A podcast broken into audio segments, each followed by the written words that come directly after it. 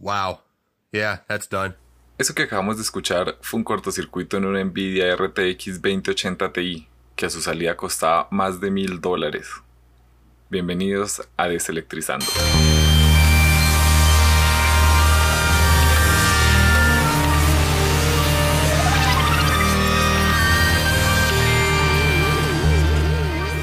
Si estás escuchando esto es porque alguna vez armaste un computador, quieres armar uno o sencillamente viste el título y quieres saber qué carajos es 80 Plus. Y aquí te lo voy a contar. Si eres de los primeros es porque seguramente te gusta este mundillo del hardware. Y ya habrás visto en YouTube algún video del proto de Nate Gentil, de Spartan Geek o del Ninja Pollo. Y entonces seguramente ya sabes qué es 80 Plus. Pero ojo y alerta de spoiler de este capítulo, porque la mayoría de información que hay en Internet tiene una profunda inconsistencia con este tema. Ahora bien, si por el contrario usted no le camina mucho esto de los computadores, igual lo invito a que se quede, porque vamos a hablar de fuentes, de ese 80 Plus, de cómo funciona toda esa vaina. Y por mal por mal que nos vaya, lo peor que nos puede pasar es que aprendamos algo nuevo. Un computador, al igual que cualquier otro aparato electrónico, necesita una fuente de energía para funcionar. Y al igual que todo producto que nos quiera vender el capitalismo, todo tiene una mercadotecnia, un marketing agresivo, nos quieren vender de todo. Entonces los fabricantes de fuentes de poder dijeron, oye amigo, tú te gastas 800 dólares en una GPU, 500 en una CPU, 300 en una motherboard, ¿por qué solamente te gastas 100 en una fuente de poder? Viendo este hueco en el mercado, viendo este nicho, viendo esta posibilidad de negocio por allá en el 2004, en un simposio de transformación de energía, alguien se le prendió el bombillo y dijo, bueno, vendamos eficiencia energética. Un año después, en 2005, Seasonic certificó la primera fuente de la historia con 80 Plus. Como la competencia no podía quedarse atrás, para 2007 HP y Dell ya se han montado en el bus del 80 Plus. Ha pasado mucho tiempo y actualmente ya existen 6 tipos diferentes de certificación y decenas de fabricantes que marcan sus productos con estos sellos. Pero ya dejémonos de historias y vayamos al grano. ¿Qué carajos es 80 Plus? Llegados a este punto del podcast ya debemos empezar a hablar de la forma, de la raíz, de lo que vinimos a escuchar, o sea, de las fuentes de alimentación de los computadores.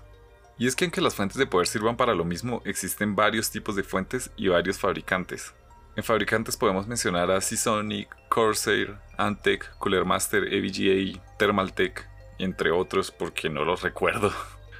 En cuanto a tipos de fuentes, dividámoslas en dos grupos. Bueno, más bien en tres grupos. El primer grupo, las fuentes, llamémoslas no reales, las que son para equipos de bajo consumo, equipos de ofimática, equipos que normalmente no tienen una tarjeta de video dedicada. El siguiente grupo llamamos las fuentes reales, que podrían ser modulares o no modulares. Pero ese siguiente grupo llamémoslo fuentes reales de gama media. Y el último grupo las fuentes ya de, de, de gama alta, que ya serían las más costosas, las de más de 700 vatios por ahí, con eficiencias 80 plus plata, full modulares, con RG por todo lado y ventiladores súper silenciosos. Teniendo ya este ligero contexto inicial, concentrémonos en lo que nos interesa y son las fuentes de los grupos 2 y 3, o sea, las de gama media y las de gama alta. Y es que en ese sector del mercado es que nos viene a interesar la eficiencia energética de una fuente. Pero ya después de esta cháchara de inicio, entremos en materia. ¿Qué es el 80 Plus? Como ya lo he venido mencionando, es una certificación de eficiencia energética. Actualmente tiene 6 tipos o 6 clasificaciones y se le otorga exclusivamente a fuentes de poder para computadores es voluntaria, por tanto el fabricante pues tiene que pagarle a un tercero para que le mida la eficiencia y se la certifique. Y por esta misma razón, no todas las fuentes poseen una certificación de 80 Plus.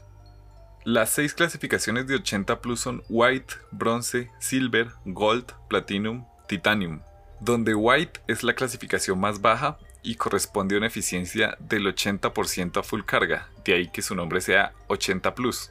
Entonces, convengamos que la certificación 80 Plus es nada más una certificación de eficiencia, no del rendimiento ni de la calidad de la fuente. Y aquí, señoras y señores, es donde está ese gran mito que nos vienen diciendo todos esos expertos de informática y electrónica. Y es que todos esos videos titulados No compres una fuente de poder sin ver este video cometen el mismo error. Nos dicen, si usted compra una fuente de poder de 600 vatios con certificación 80 Plus White, o sea, 80% de eficiencia, usted solo va a poder conectar un hardware que consuma máximo 480 vatios. O sea, me están diciendo que la eficiencia está relacionada es después de la salida. Y es que no se podría estar más cerrado porque la eficiencia es totalmente lo contrario. Es la capacidad de la fuente de transformar la energía de nuestra red eléctrica a la energía utilizable por nuestro computador. Sin entrar en detalles del funcionamiento de una fuente de poder, básicamente lo que hace es convertir energía alterna en energía directa. Luego la regula para que la energía que está consumiendo el computador sea lo más estable y tenga la mejor calidad posible. Luego de todo este proceso de transformación y de regulación de energía existen pérdidas que no se pueden evitar y están presentes en todos los procesos electrónicos y eléctricos. Mejor dicho, la fuente no se calcula de esa manera errada. Voy a poner el ejemplo más sencillo de todos. Una fuente de 800 vatios con certificación 80 Plus White. A la salida, la fuente tiene 800 vatios y a la entrada tiene una potencia de entrada tal que con una pérdida del 20% va a entregar 800.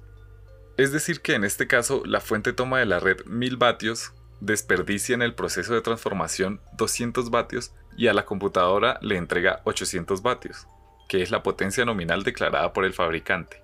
Dicho todo esto ya es más que evidente que la certificación 80 Plus no significa calidad en una fuente de energía.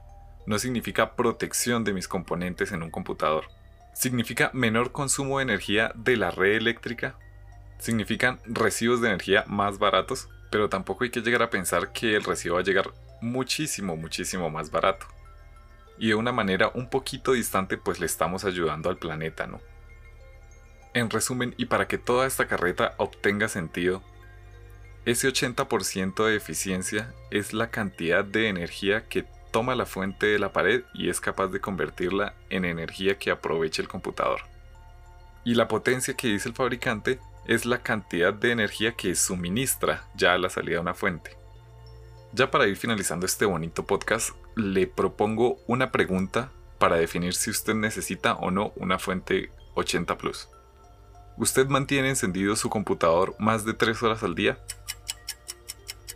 Si la respuesta es sí, usted necesita una fuente con una buena eficiencia, una fuente certificada con 80 Plus. La otra pregunta que puede surgir después de haber escuchado esta diatraba de, palabras, de texto, de cosas que le he dicho, es si las fuentes de poder que no están certificadas con 80 Plus son malas. Y la realidad es que el 80 Plus no infiere en la calidad, como ya lo he dicho antes. Para saber si una fuente es buena o mala, la única es que se guíe por las marcas, tal vez por el precio, por la reputación que tenga esa referencia y poco más, poco más.